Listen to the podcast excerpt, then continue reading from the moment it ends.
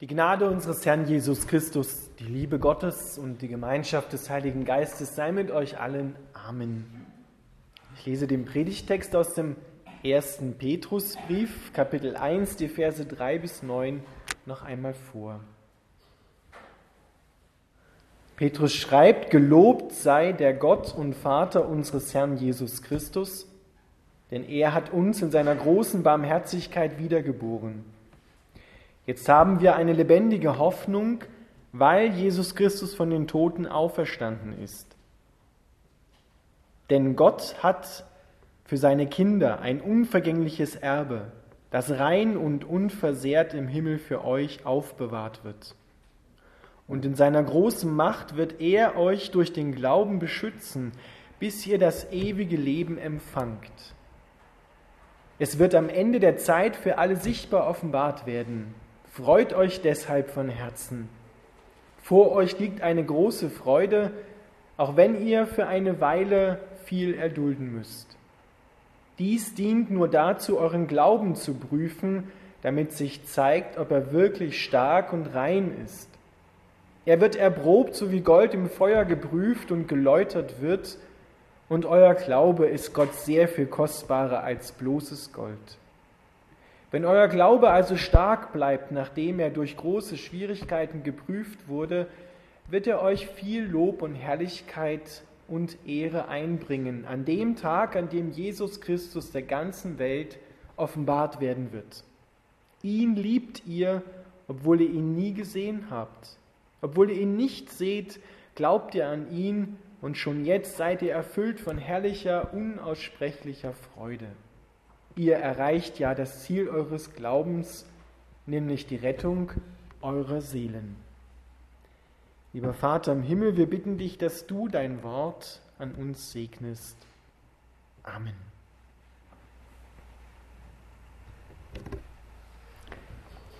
Liebe Gemeinde, Petrus beschreibt hier in diesen Versen das neue Sein in Christus, das in der Taufe abgebildet wird. Wir haben heute früh in Unterschützen ein Kind getauft und passend zu diesem Sonntag quasi Modogenity, wie die neugeborenen Kinder, auch der Predigtext. Wie ein neugeborenes Kind. Das Entscheidende an diesem Text ist, oder sind die Worte wiedergeboren aus Barmherzigkeit zu einer lebendigen Hoffnung. Wir werden hier von Petrus nicht darüber unterrichtet und gelehrt, welchen hohen Wert und unendlichen Wert unsere Seele hat, beziehungsweise was alles Gutes im Menschen steckt, sondern die Wahrheit der Bibel ist, erst durch eine Neugeburt man kann es auch sagen, durch eine Zeugung von oben her kommt der hoffnungslose Fall des Menschen in den Stand der lebendigen Hoffnung. Ohne diese Neugeburt sind wir ein hoffnungsloser Fall. Mit dieser Neugeburt sind wir ein hoffnungsvoller Fall. Wir sind wiedergeboren zu einer lebendigen Hoffnung. Das macht den Unterschied. Und deshalb ist die Taufe bzw. diese Neugeburt, die Gott dir in der Taufe zueignet, so wichtig. Dass wir wiedergeboren werden, das meint nicht, wie wir es heute in unserer Zeit auch hören, Wiedergeburt nach der buddhistischen Lehre. Das ist übrigens das Schlimmste, was einem Buddhisten passieren kann dass er wiedergeboren wird im Rad der Wiedergeburt. Er will ja raus dort aus diesem Hamsterrad, sondern Neugeburt und Wiedergeboren heißt, du wirst neu gezeugt von Gott. Er macht in dir und mit dir dich zu seinem Kind. Durch die Kraft des Heiligen Geistes, durch dieselbe Kraft, die Jesus Christus von den Toten auferweckt hat. Hier geht es also nicht um eine Existenzinterpretation, dass wir jetzt gesagt bekommen, wie, wie wertvoll wir eh schon ohne Christus sind, sondern hier wird hier werden wir gelehrt über Existenzverwandlung. Und diese Verwandlung soll im Leben der Menschen stattfinden. Deswegen ist Gott gekommen in diese Welt, hat sich kreuzigen lassen und ist auferstanden.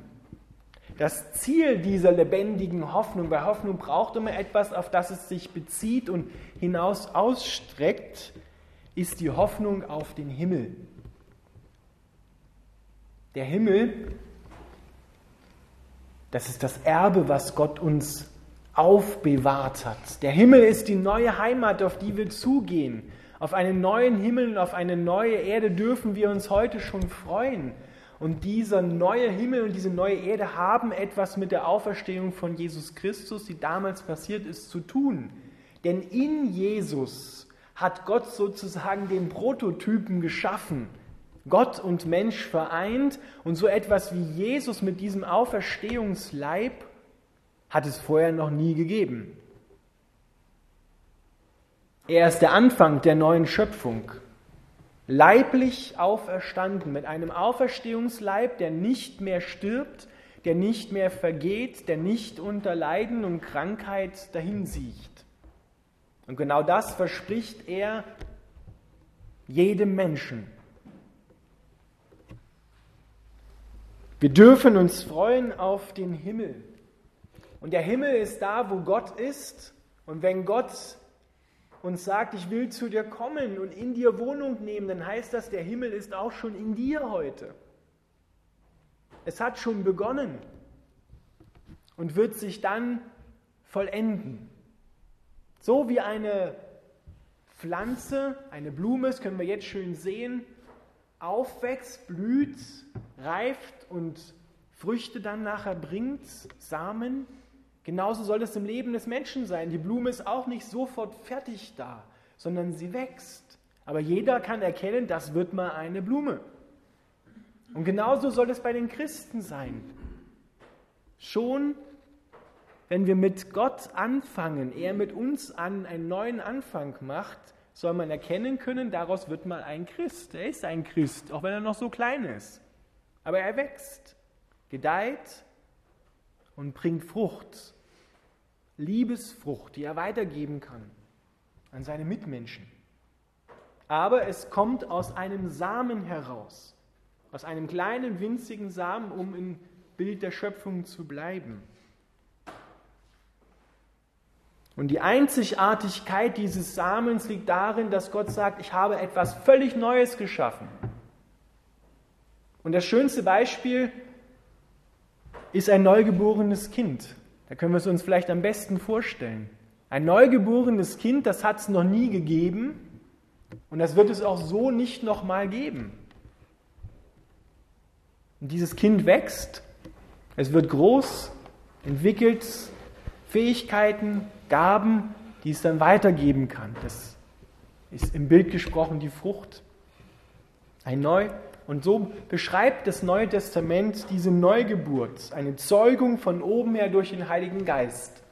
Auch wenn die Menschen nach außen hin gleich aussehen, aber es ist in ihrer Seele, in ihrem Herzen, in ihrer Persönlichkeit etwas passiert. Auch bei den kleinen Kindern in der Taufe. Die sehen nachher genauso aus wie vorher. Aber Gott hat ihnen dieses Geschenk gegeben. Nun liegt es an ihnen, ob sie es auspacken wollen und annehmen wollen und dass es sie verändern darf. Und dieses neue Produkt, diese neue Schöpfung kommt von Gott her. Er hat es gemacht. Er macht die Wiedergeburt, er schenkt die Hoffnung und er schenkt auch die Kindschaft, die Sohnschaft. Und wer Sohn ist und Tochter Gottes ist, der ist auch Erbe. Und einen Teil, einen großen Teil habe ich schon beschrieben, das ist der Himmel. Aber um in den Himmel hineinzukommen, auf die neue Erde, es wird eine neue Erde geben und einen neuen Himmel, in der wir leben werden, weil ein Leib gehört auf die Erde.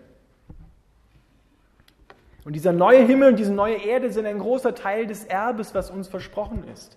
Und zwar ein Erbe, so übersetzt es Luther in seiner Übersetzung, was nicht, was unvergänglich ist, unbefleckt und unverwelkt.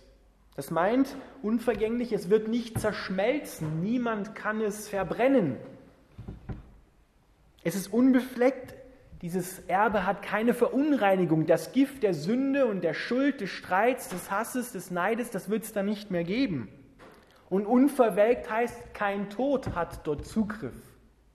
Genau das sagt uns die Offenbarung, das letzte Buch der Bibel.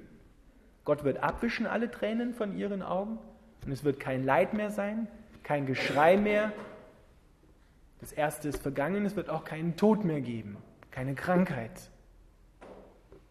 Und es hat mit Jesus in der Auferstehung begonnen. Er hat schon diesen Auferstehungsleib und er will auch dir diesen Auferstehungsleib geben, dass du in den Himmel hineinpasst, auf die neue Erde und mit Gott und mit Mitmenschen ewig leben wirst.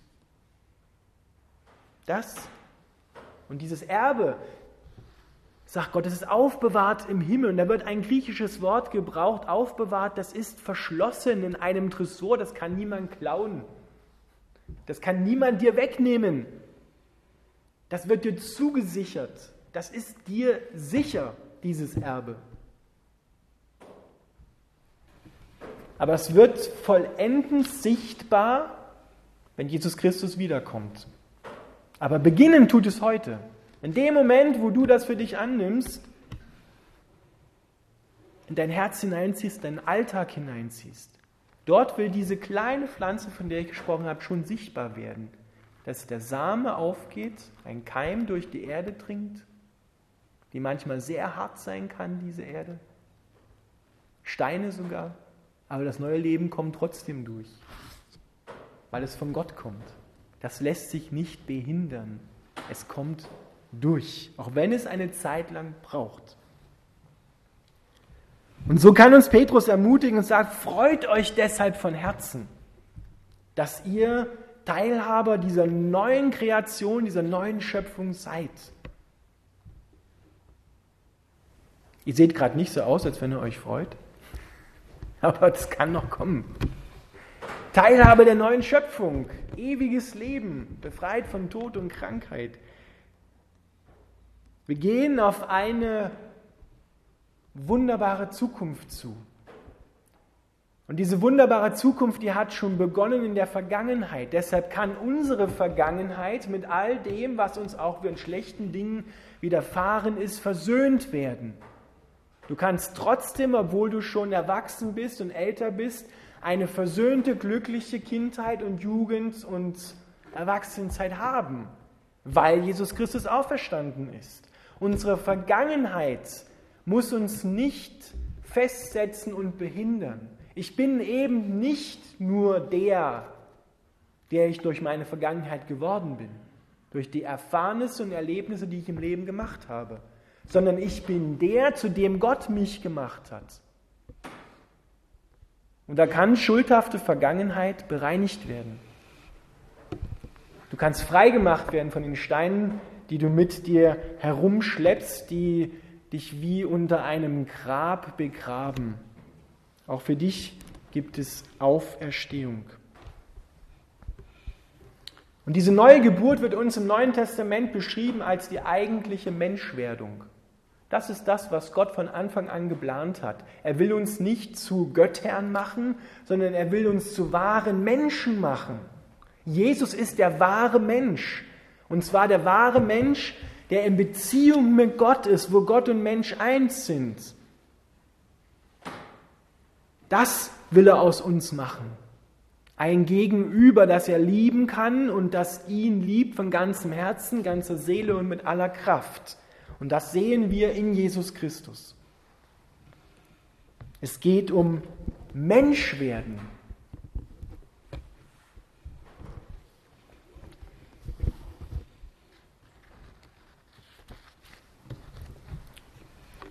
Gott beschützt uns durch den Glauben, sagt Petrus. Und dieser Begriff, der dort genannt wird, Bewahrung, das ist ein militärischer Begriff. Er stellt eine Wache, eine himmlische Wache vor unser Leben, das er uns neu geschenkt hat, und bewahrt es. Das Leben, was Gott schenkt, ist gesichert. Das ist unsere neue Sicherheit. Wir können uns zwar gegen alles Mögliche versichern in der Welt und viel Geld bezahlen, meistens trifft es eh nicht ein, gegen was wir uns versichert haben, aber du wirst keine letztendliche Sicherheit in dieser Welt finden, sondern die Sicherheit, die du in deinem Leben brauchst, ist die Sicherheit, die Gott dir gibt. Und zwar das neue Leben. Und das ist sicher.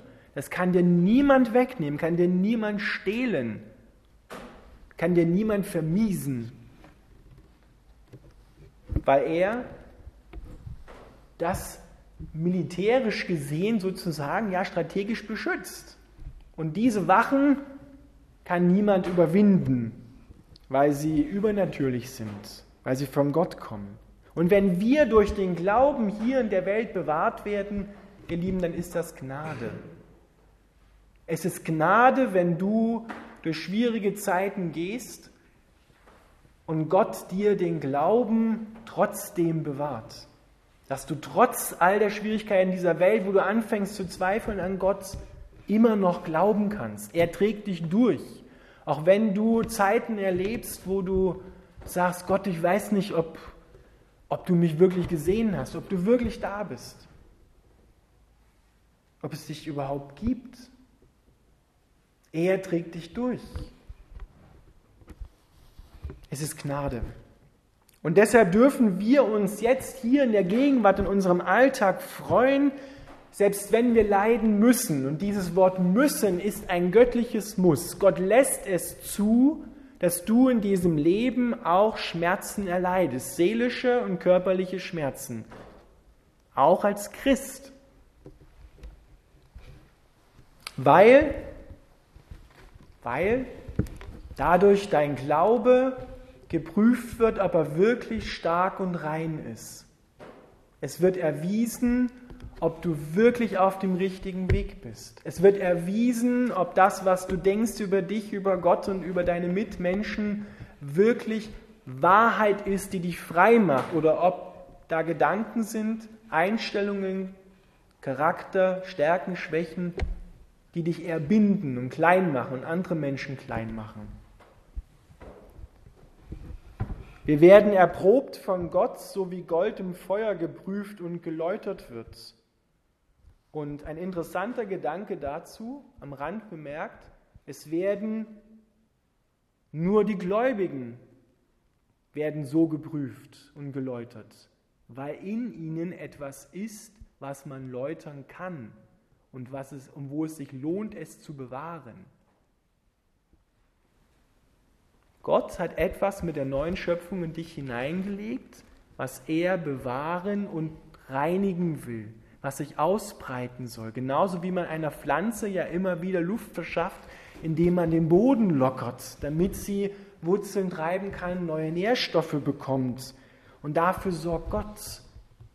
Er will es reinmachen, Gold ist schon wertvoll, aber es wird noch wertvoller, wenn es geläutert wird und eine hohe Reinheit erreicht. Und genauso will es Gott mit den Gläubigen machen. Deshalb müssen wir auch in dieser Welt ein göttliches Muss, lässt Gott es zu, dass du Schmerzen durchmachen musst. Aber diese Schmerzen, macht uns Petrus auch deutlich, sind vorübergehend. Sie gehen vorüber. Sie haben einen Anfang und sie haben ein Ende. Sie bleiben nicht ewig. Denn ewig bleibt die neue Schöpfung, das ewige Leben. Gott in dir und du in Gott.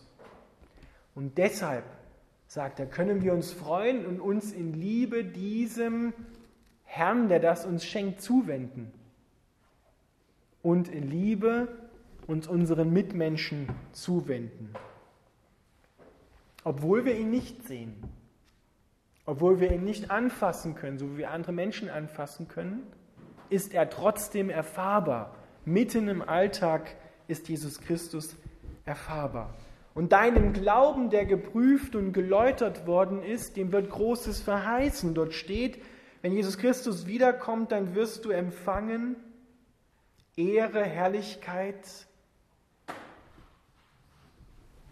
Und diese Herrlichkeit meint, du wirst teilhaben an der Lichtherrlichkeit, an der Shechina Gottes, die damals den Tempel auch erfüllte, die Gegenwart Gottes.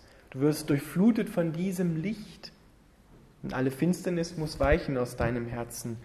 Und Ehre heißt, du wirst auf eine hervorgehobene Stellung gestellt. Dir wird öffentlich Lob zuteil. Das ist eine Auszeichnung. Wenn die Menschen einst vor Gott stehen und Gott sagen kann, recht so, wie du gelebt hast und dass du trotzdem an mir festgehalten hast im Glauben. Und es ist beidseitig.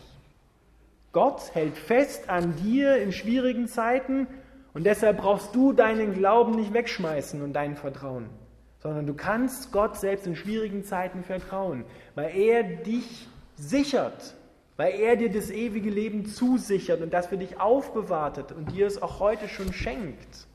Deshalb brauchen wir nicht verzweifeln. Jesus Christus ist auferstanden, das ist eine Tatsache und er bleibt auferstanden, der stirbt nicht nochmal. Deshalb brauchst du dein Vertrauen auf Gott niemals wegschmeißen.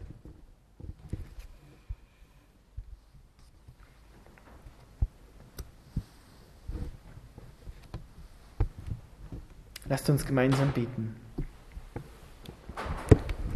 Herr Jesus Christus, wir danken dir, dass du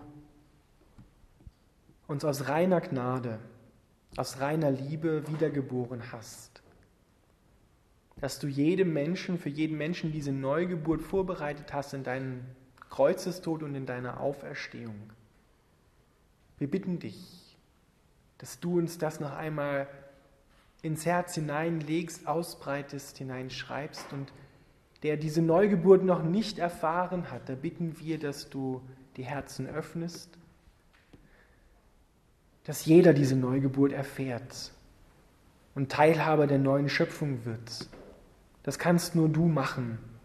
Und wir bitten dich darum, Herr, dass wir aus einem hoffnungslosen Stand in einen hoffnungsvollen Stand kommen, mitten im Alltag.